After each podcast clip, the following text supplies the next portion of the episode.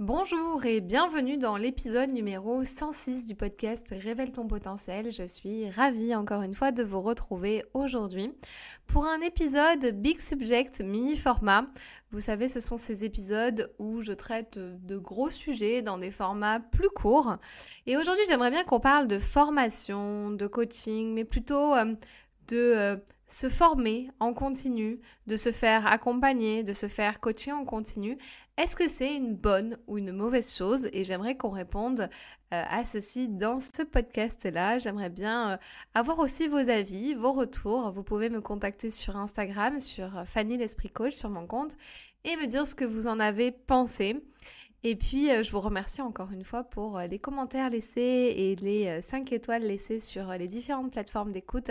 Cela me touche beaucoup et bah, si vous ne l'avez pas encore fait, c'est le moment de vous y mettre. Je vous en remercie d'avance et je vous laisse avec l'intro du podcast. Bienvenue dans le podcast qui t'aide à révéler pleinement ton potentiel.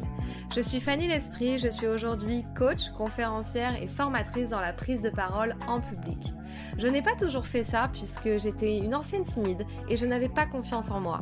J'ai décidé de faire de mes faiblesses finalement une force pour devenir comédienne, professeure de théâtre, coach et formatrice. Ma mission aujourd'hui est d'aider les femmes ambitieuses qui ont un projet, une envie d'entreprendre, à développer leur activité, à révéler toute leur puissance en osant parler d'elles et de leurs offres. Chaque semaine, seule ou avec les personnalités qui m'inspirent, j'aborde des thèmes autour du développement personnel, de l'entrepreneuriat et de la prise de parole. Si le podcast te plaît, je t'invite à le noter 5 étoiles sur la plateforme de ton choix. Cela m'aiderait beaucoup à faire connaître le podcast. Je te souhaite une très belle écoute. Je voulais traiter de cette thématique aujourd'hui parce que c'est vrai que c'est un gros sujet, enfin, c'est-à-dire que c'est un sujet qui est controversé. Faut-il se former souvent, tout le temps, tout le temps se faire à coacher, tout le temps se faire accompagner, ne jamais euh, se laisser euh, des moments un peu seuls pour, euh, pour réfléchir, pour penser, pour, pour faire autre chose tout simplement que de penser à son business ou de se former en continu ou, ou bien au contraire, ben, euh, faut-il euh, faut-il euh, faire des pauses Faut-il ne pas se former en continu? J'aimerais bien parler de ça parce que c'est vrai que même moi, je trouve que c'est controversé à l'intérieur de moi. Je suis pas franchement d'accord ni avec l'un ni avec l'autre. Je suis un peu en balance. Je suis en train de me dire que hum, se former en continu, c'est génial. Moi, personnellement, j'adore ça. Je suis tout le temps, tout le temps en train de vouloir me former à des nouvelles choses en continu. Alors quand je dis former, c'est pas forcément euh, acquérir une formation certifiante sur un domaine, mais c'est plutôt écouter des podcasts, écouter des vidéos, lire des livres sur des sujets euh, qui vont m'apprendre quelque chose. Non pas juste de l'écoute euh, passive, mais là où je vais pouvoir vraiment apprendre quelque chose pour implémenter. Et ce qui se passe en faisant ça, donc euh, je parle de mon point de vue, de mon côté, c'est que euh, souvent, bah, je suis tout le temps à l'écoute de nouvelles choses, de euh, nouveaux challenges. Je suis tout le temps inscrite à des nouvelles, à, des nouvelles masterclass, des lives, des challenges de personnes. Alors c'est vrai que j'ai eu des périodes, mais là en ce moment, je suis dans une période où je suis à fond en train de me former. Mais par contre, je n'ai pas tellement le temps d'implémenter, j'ai l'impression.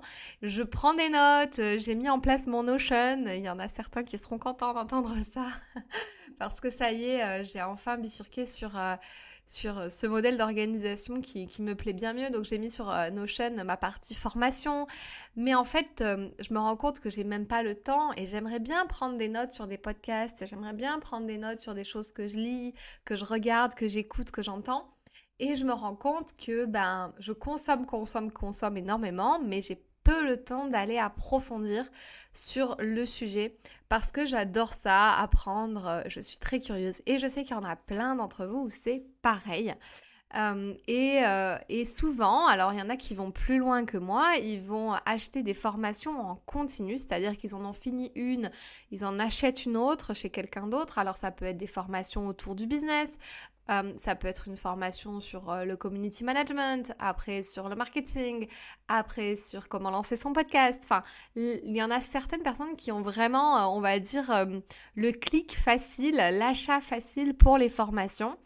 Et je suis assez admirative de ça parce que bah, déjà, moi, c'est pas forcément mon cas. Je vais souvent aller chercher les réponses un petit peu gratuitement par moi-même pour certaines choses pour, euh, pour me former. Alors à part euh, voilà pour, pour mes diplômes et pour euh, ma spécialité, ça non, je vais investir de l'argent, mais pour tout ce qui peut être chercher les informations pour me développer, développer mon activité, je vais essayer de trouver des informations à droite à gauche, donc ce qui demande du temps évidemment.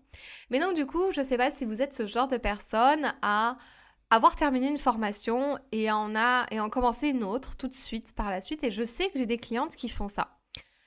Alors déjà, la première euh, chose que je voulais vous partager par rapport à ça, le premier point, c'est que euh, je trouve ça super, je trouve ça très bien.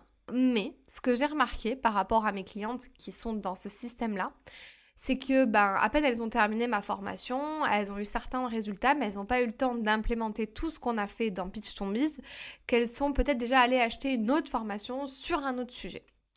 Ce qui est très bien parce que du coup, bah, se forme à d'autres choses euh, que je n'ai pas moi mentionné dans Pitch Zombies et qui complètent ma formation. Mais du coup, elles ont pas mis en place exactement tout ce qu'il faudrait faire et pris le temps d'avoir bien implémenté tout ce qu'il y a dans la formation pour avoir euh, des résultats. Et c'est un peu ce truc d'aller chercher sans cesse l'information en pensant que à droite à gauche, on va avoir les réponses qui à un moment donné vont nous apporter les résultats. Et ça, c'est le manque de passage à l'action. C'est un peu une procrastination active, ce que j'appelle une procrastination active. On est beaucoup dans le milieu à appeler ça comme ça. En gros, on fait quelque chose, on est tout le temps en train de se former, mais ça ne nous apporte pas des résultats concrets aujourd'hui.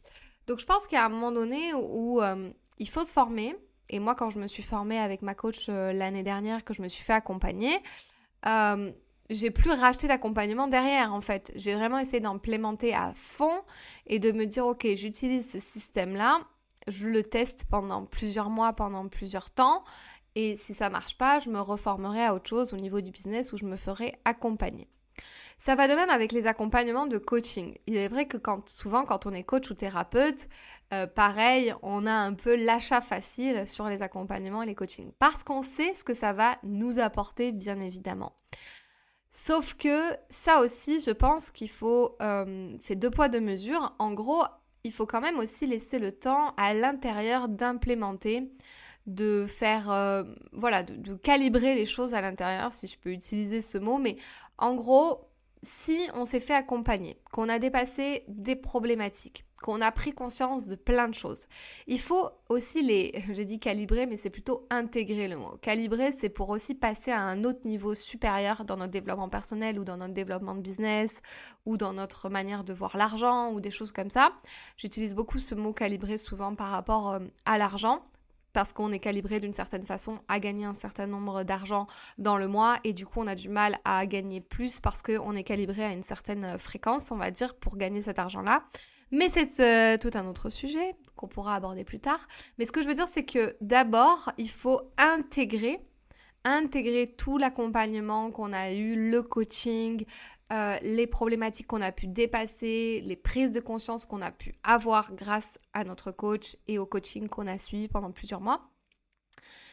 On peut encore traverser des problématiques évidemment juste après, mais une fois qu'on a fini, mais je trouve que ce n'est pas judicieux de tout de suite reprendre dans un coaching parce que notre cerveau, notre système de conscience, lui, a besoin de temps, de repos et de nouvelles intégrations des choses pour pouvoir euh, justement calibrer à un autre niveau de conscience ou à un autre niveau euh, supérieur de business, etc.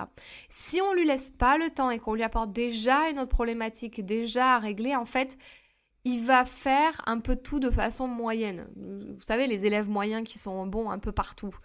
Et moi, je pense que si on veut aller en profondeur dans les choses, il faut laisser du temps de repos.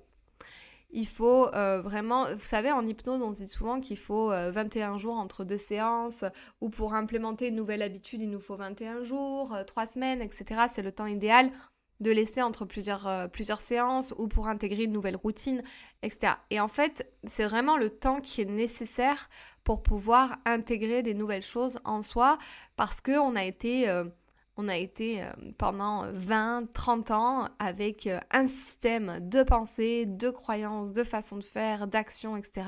Et là, on demande à ben, clairement hein, notre, notre cerveau, notre conscient, notre inconscient, de changer, de changer ce système-là, de voir autrement.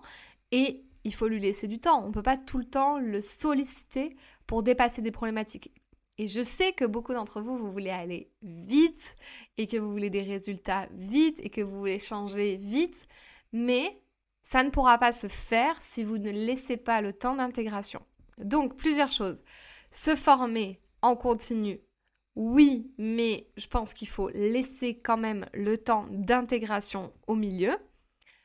Se faire accompagner, se faire coacher, oui, mais c'est pareil. Je pense qu'un accompagnement de coaching de trois mois par an, je pense que c'est mon avis, c'est suffisant pour pouvoir après implémenter tout ça, devenir la nouvelle version de soi, la nouvelle, la nouvelle meilleure version de soi-même, etc et se former après ponctuellement un peu plus dans l'année. Je pense qu'avoir 2, 3, 4 formations dans l'année sur des petites thématiques, par exemple, vous achetez un accompagnement business et puis après vous complétez par un petit accompagnement Instagram, puis après vous complétez par un petit accompagnement euh, podcast ou, euh, enfin, ça c'est pour la partie business ou sur d'autres thématiques.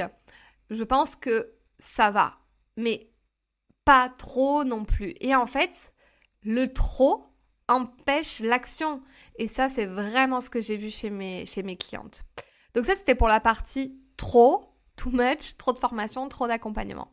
Maintenant, à contrario, ce que je vois aussi souvent, et ce que j'ai beaucoup fait, euh, ce que j'ai beaucoup vu euh, chez mes clientes, c'est qu'elles prennent un accompagnement de coaching dans toute leur vie entière ou une formation. Et elles pensent que ça va tout changer et qu'elles vont avoir les résultats. Et qu'en disant, ah ben j'ai euh, acheter cette formation, ça n'a pas marché, euh, du coup je veux plus jamais investir, je me suis fait avoir. Donc ça c'était mon deuxième point, c'était ma deuxième partie, où je pense que il faut pas se contenter d'avoir eu un seul avis, enfin un seul avis, une seule formation par une seule personne. Euh, je pense qu'il faut tester plusieurs choses parce que souvent, ce qui peut arriver quand on n'a pas de résultat, ben, c'est que soit on n'a pas forcément bien implémenté ou alors la personne était incompétente chez qui on a acheté, que ce soit un coach, un formateur euh, euh, ou, une école, etc. Et du coup, on n'a pas les résultats escomptés. Ou alors, on n'a pas bien implémenté. Donc, du coup, on met toute la faute sur cette formation, sur ce formateur, sur ce coach, etc. Et moi, j'aime bien la notion de responsabilité et je pense qu'il faut prendre en compte euh, qu'on est complètement responsable de ses choix. Alors oui, il y a des, euh, il y a des mauvaises personnes sur le marché, on va dire surtout sur le marché de l'infoprenariat, mais il faut quand même rester responsable euh, de ses actes et de ses choix. Alors si on a vraiment été, on a eu affaire à quelqu'un qui vraiment est un arnaqueur, bon ben là il faut pas se laisser faire. Mais si on n'a pas eu de résultats à quelqu'un qui a eu des résultats avec d'autres personnes, il faut peut-être aussi se remettre en question soi et se dire ok, qu'est-ce que euh, j'ai pu faire de mal, qu'est-ce que j'ai pas implémenté, qu'est-ce que j'ai pas intégré, qu'est-ce que je n'ai pas compris, et est-ce que je peux contacter cette personne pour faire un point avec elle et pour lui dire ok, ta formation n'a pas euh, eu les résultats que je comptais avoir, euh, ton coaching ne m'a pas apporté ce que je comptais avoir, est-ce qu'on peut en discuter, est-ce que ça vient de moi, est-ce que voilà, et ne pas rester sur cette espèce d'échec où du coup ce qui va se passer c'est que vous allez vous former une fois et vous allez plus rien après acheter ou vous faire accompagner parce que vous allez avoir peur d'investir, parce que vous allez vous dire que de toute façon ça sert à rien, que dans tous les cas vous n'avez pas de résultats, que vous allez plus avoir de résultats avec euh, votre propre méthode, etc. Ce qui est super dommage parce que ben il y a peut-être juste euh, une incohérence, vous n'étiez peut-être pas fait pour le programme, ou alors vous n'avez pas tout vraiment mis en place, ou vous n'avez pas tout bien saisi.